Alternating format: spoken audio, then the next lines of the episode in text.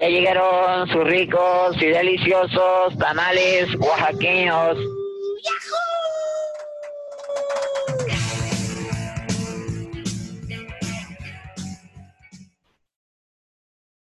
Sean bienvenidos a la Guajolota Sabe Chido. Mm, el día de hoy eh, tenemos un anuncio importante que hacer, que es que este es el último capítulo de la primera temporada. Eh, vamos a darnos un descanso. Eh, en medio quizás tengan algún programa extra, quizás no. Eh, algún atolito que faltaba que tuvieran. Pero vamos a regresar.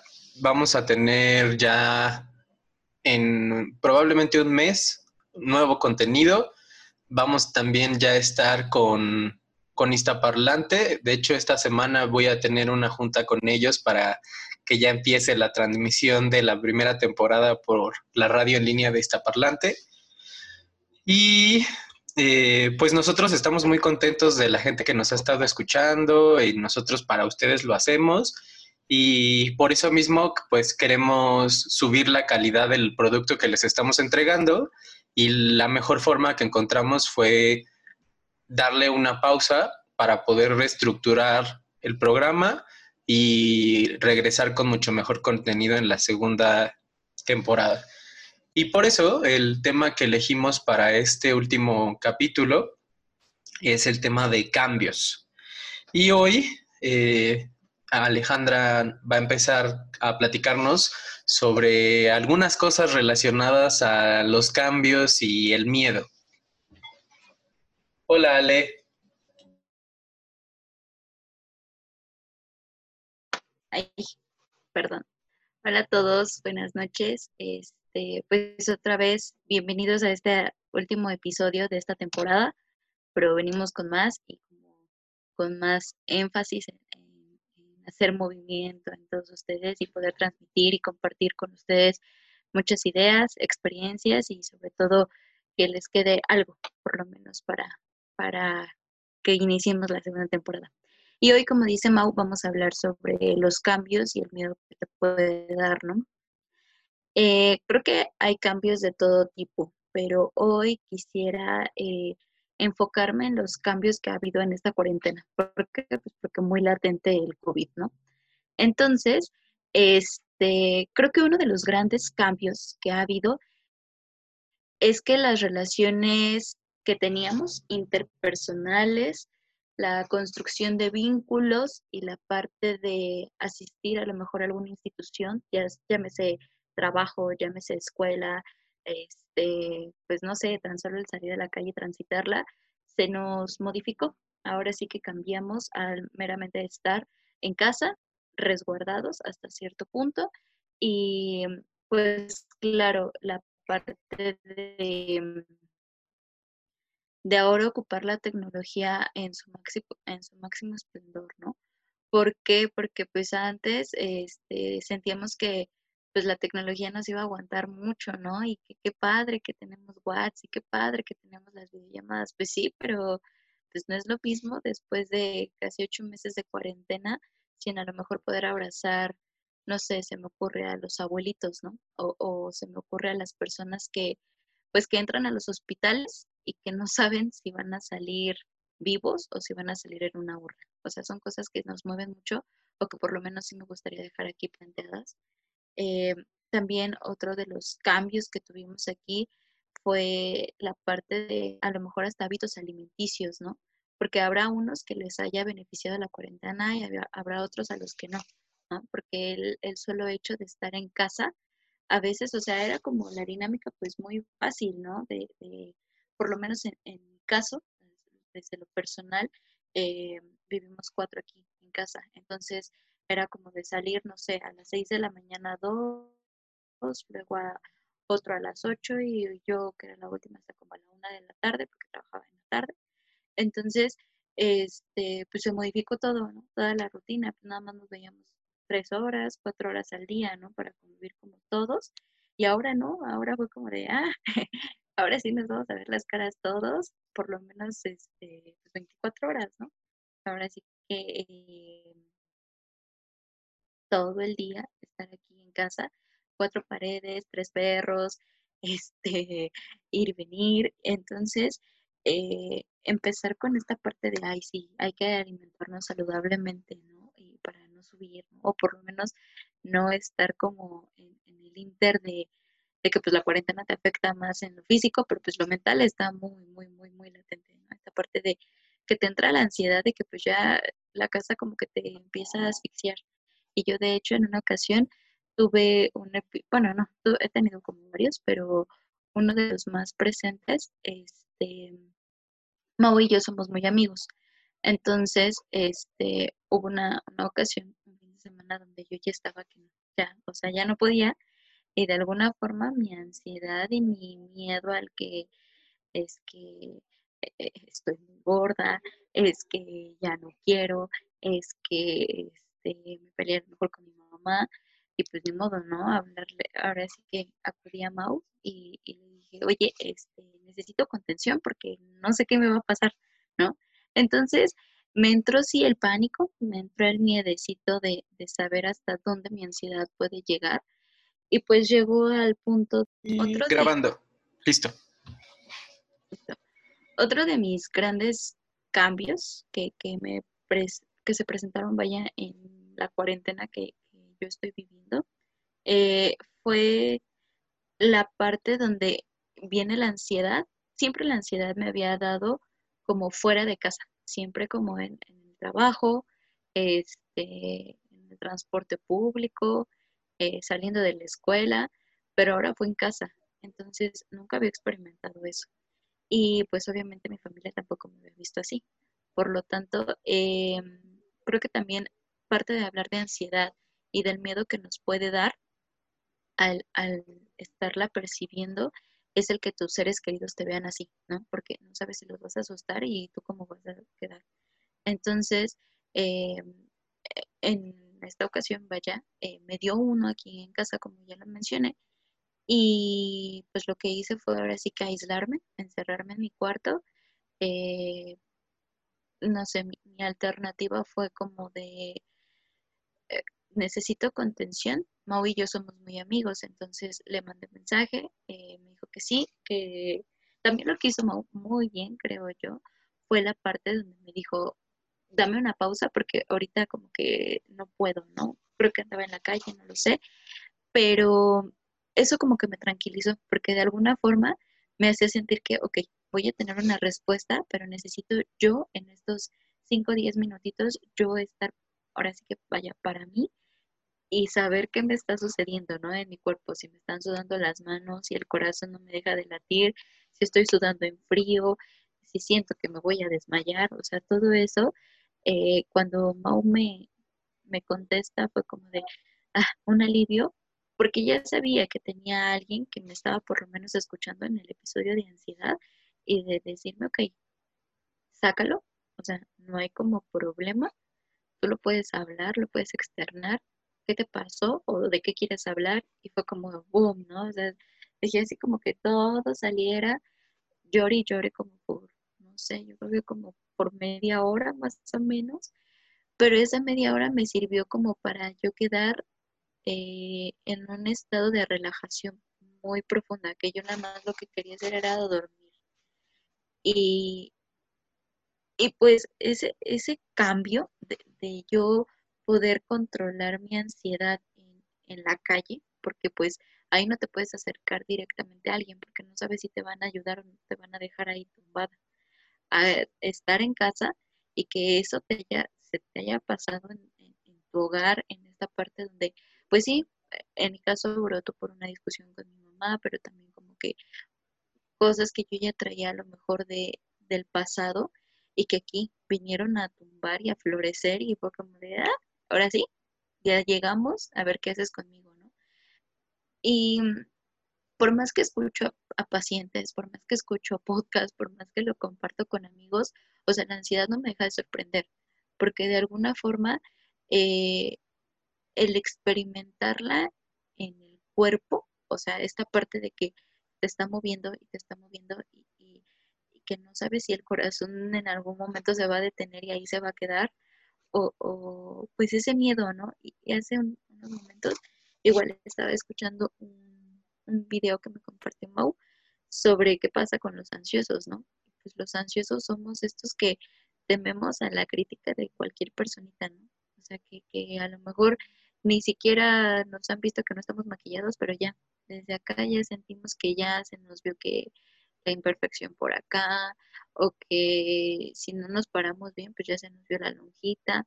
O sea, muchísimas cosas, una infinidad de persecuciones que, que están detrás de nosotros en la cabeza, en la parte donde, eh, por decir ahorita, yo estoy como viendo a ver qué cara ponen mis compañeros, ¿no? Porque no sé, no sé si, si lo que estoy diciendo es como que algo que les, les atrape o algo que, que yo nada más estoy en catarsis, ¿no? Hablando, pero es, es algo bien, bien interesante, pero pues no sé, brincando como otro tema, em, empecé apenas a hacer como cambios eh, en mis hábitos alimenticios y en lo físico, pero, o sea, empecé como a hacer ejercicio, dije, bueno, eso me puede ocupar un poco la mente en que, pues, de ser como una pausa, ¿no? Un detenerme.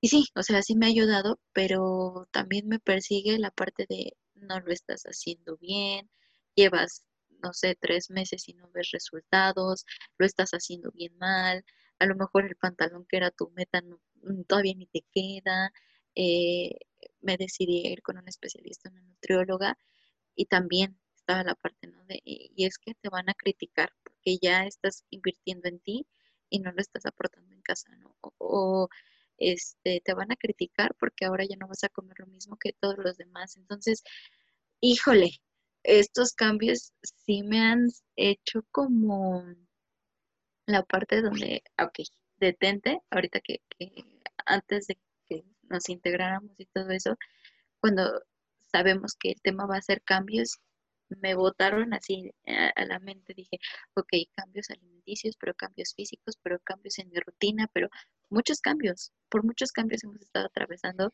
hasta en los cambios del tono del cabello, ¿no? Entonces, creo que eh, es un tema muy amplio, pero por lo menos hoy lo quisiera dejar en el cambio que nos eh, condujo a este punto y los cambios que te producen la ansiedad para las personas que, la tenemos de compañera, no sé, a lo mejor una vez al mes o por así, ¿no? Poner este una fecha, ¿no? Entonces, eh, pues ahí la dejo porque me encantaría escuchar a, mis compañeros y saber qué onda con su ansiedad también.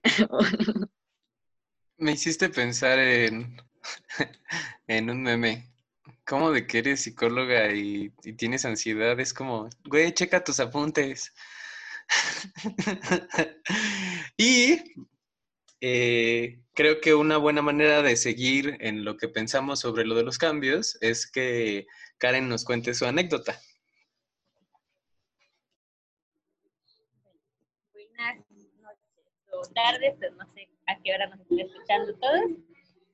Este, hola Ale, hola Mau primero quiero empezar diciendo que me identifico completamente con Ale, con lo del pantalón. Yo también tengo un pantalón desde antes que nacieran mis niños. Hace como 10 años lo estoy guardando con la esperanza de que me vuelva a quedar. Dudo que pase, pero ahí está guardado. Algún día, no, no creo que me quede nunca, ya no me va a quedar. Pero no lo voy a regalar ni nada, ahí va a estar. Para recordarme mi obesidad todos los días. y pues parte como de eso, ¿no? De los cambios, de los cambios que sufre una mujer cuando tiene hijos. O sea, antes de que nacieran los el niño mayor, pues ya tiene 10 años, y yo era talla 5. Ahorita, después de dos embarazos y después del último que subí 20 kilos, soy talla 7. y pues obviamente tengo la esperanza de, de retar a mi talla, pero pues no, no voy a retar, estoy segura. Pero aunque la esperanza ahí está. Pero no, o sea, yo lo que quería hablar sobre cambios era, era basarme o guiarme sobre los cambios que pasan después de una separación. los cambios que sufren los niños, los cambios que sufres tú, tú en tu entorno, con tu familia, con todos. Yo me separé del papá de mis hijos cuando mi niño menor tenía como ocho meses, era un recién nacido, ¿no? Y aunque el mayor ya entendía las cosas, pues todavía le costaba trabajo como entender por qué su papá ya no estaba en la casa, por qué su papá ya no vivía con nosotros. Y fue difícil esa etapa, esa etapa de tratar de explicarle que yo a su papá no lo odiaba, pero que no podía vivir con él ya. O sea, yo no podía. Este, como les he platicado muchas veces, yo vengo de una familia muy este, de pueblo, donde eso está como, es un pecado, querer este, separarte de, del papá de tus hijos.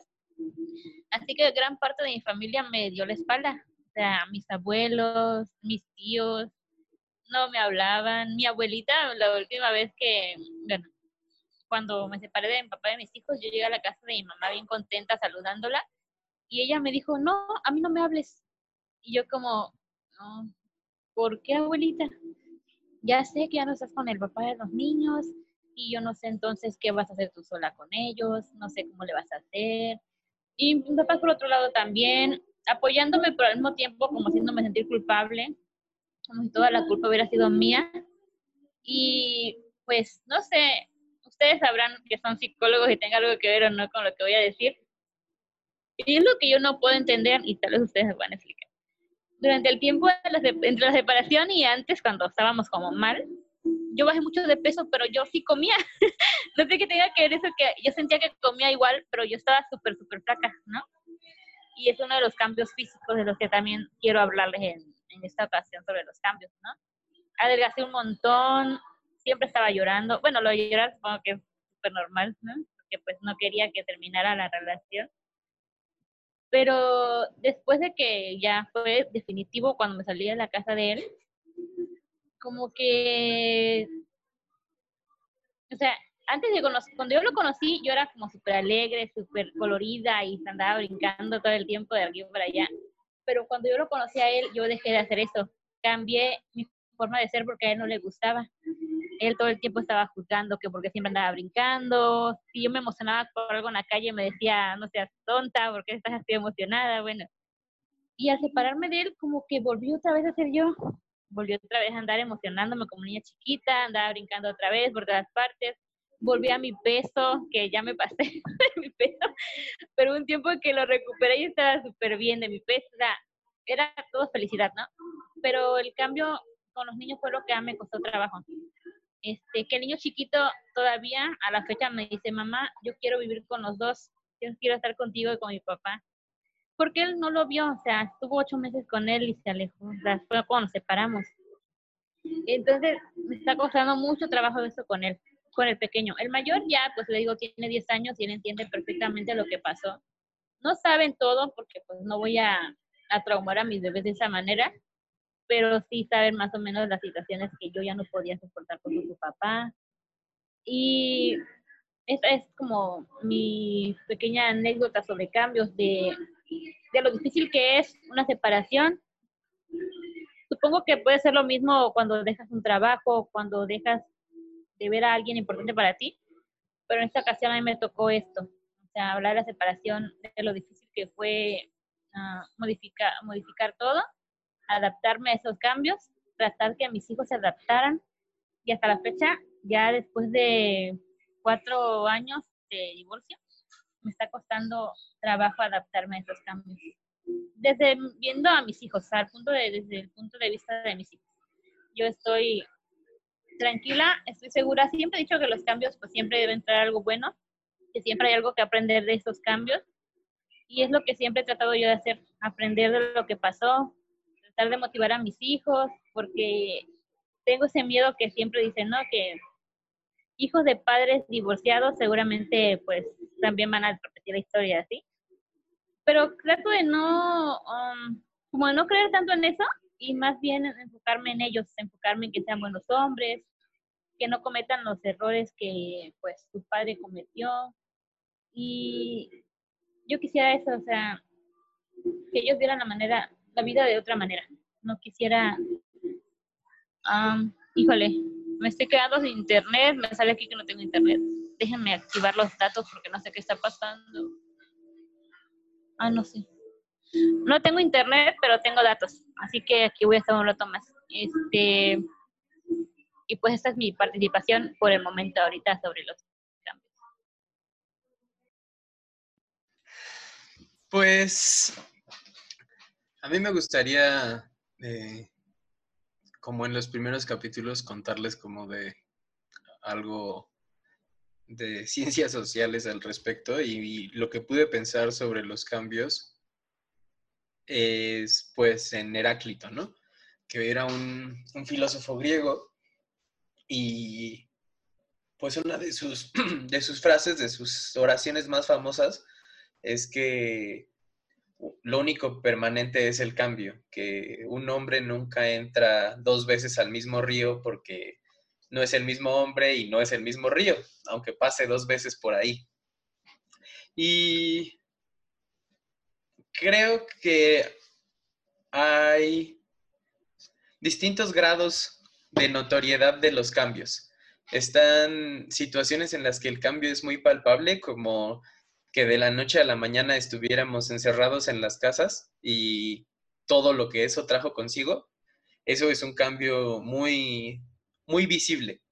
Pero hay cambios, como lo que dice eh, Karen sobre el peso, que muchas veces te das cuenta hasta que ya pasó ese momento, ¿no? Mientras lo estás viviendo, pues sí te das cuenta que estás adelgazando y todo, pero no tanto, no, no cuánto, no, no la proporción real de, de qué es, en dónde está tu cuerpo, ¿no?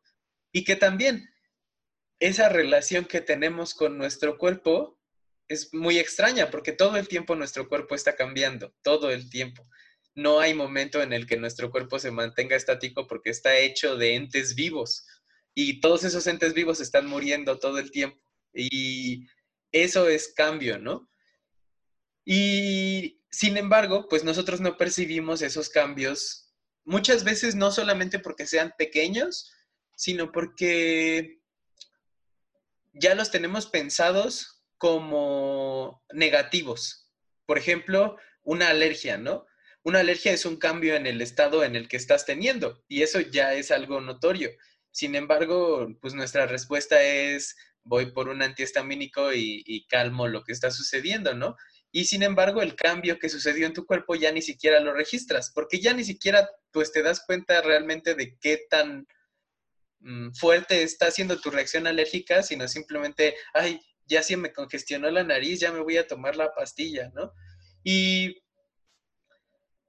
creo que esa insensibilidad al cambio, esa, esa necesidad que tenemos de que el cambio que se nos hace presente es un cambio grandote y notorio, nos está poniendo en las situaciones que nos puso la pandemia justamente por eso, porque si pudiéramos aceptar los cambios pequeños, los cambios grandes no serían tan difíciles porque pues la manera, incluso los vendedores lo saben, ¿no? La manera de obtener el, gran sí que parece imposible es hacer una escalera de sí pequeños más posibles hasta que la persona ya no se puede salir de ahí.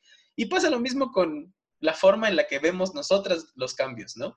Entonces, en lugar de pensar en el pantalón de hace 10 años, quizás podemos pensar en cosas más pequeñas que eventualmente nos lleven al pantalón de hace 10 años, ¿no?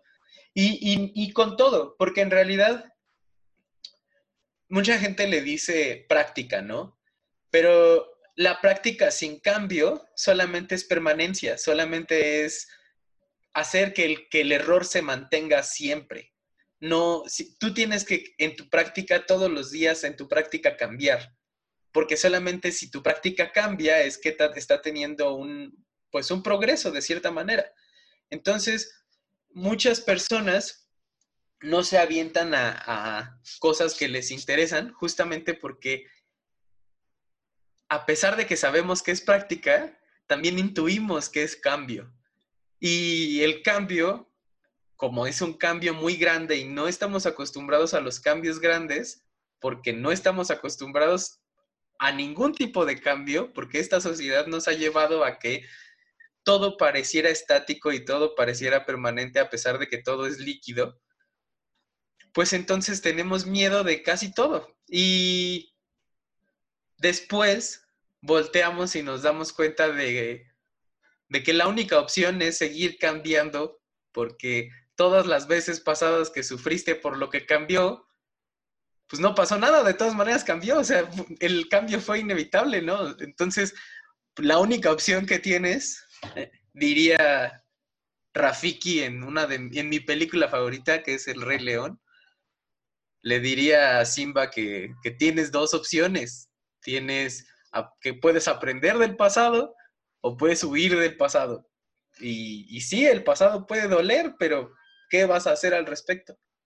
Y cualquiera de las opciones creo que es válida, ¿no? O sea, en la película te plantean que aprendas del pasado, pero yo no quiero ser tan dogmático. Igual si quieres huir del pasado, está bien, algún día podrás moverte hacia otro lugar, ¿no? Pero incluso huir del pasado sigue siendo un cambio, sigue siendo hacer otra cosa que quedarte parado. Y muchas veces el cambio está muy ligado al miedo y el miedo paraliza. Entonces, yo creo que con eso me gustaría cerrar y nos vemos pronto. Muchas gracias por escucharnos, muchas gracias por haberse aventado la primera temporada completa y les va a gustar lo que está por venir. Adiós, chicas. Gracias. Bye. Cuídense.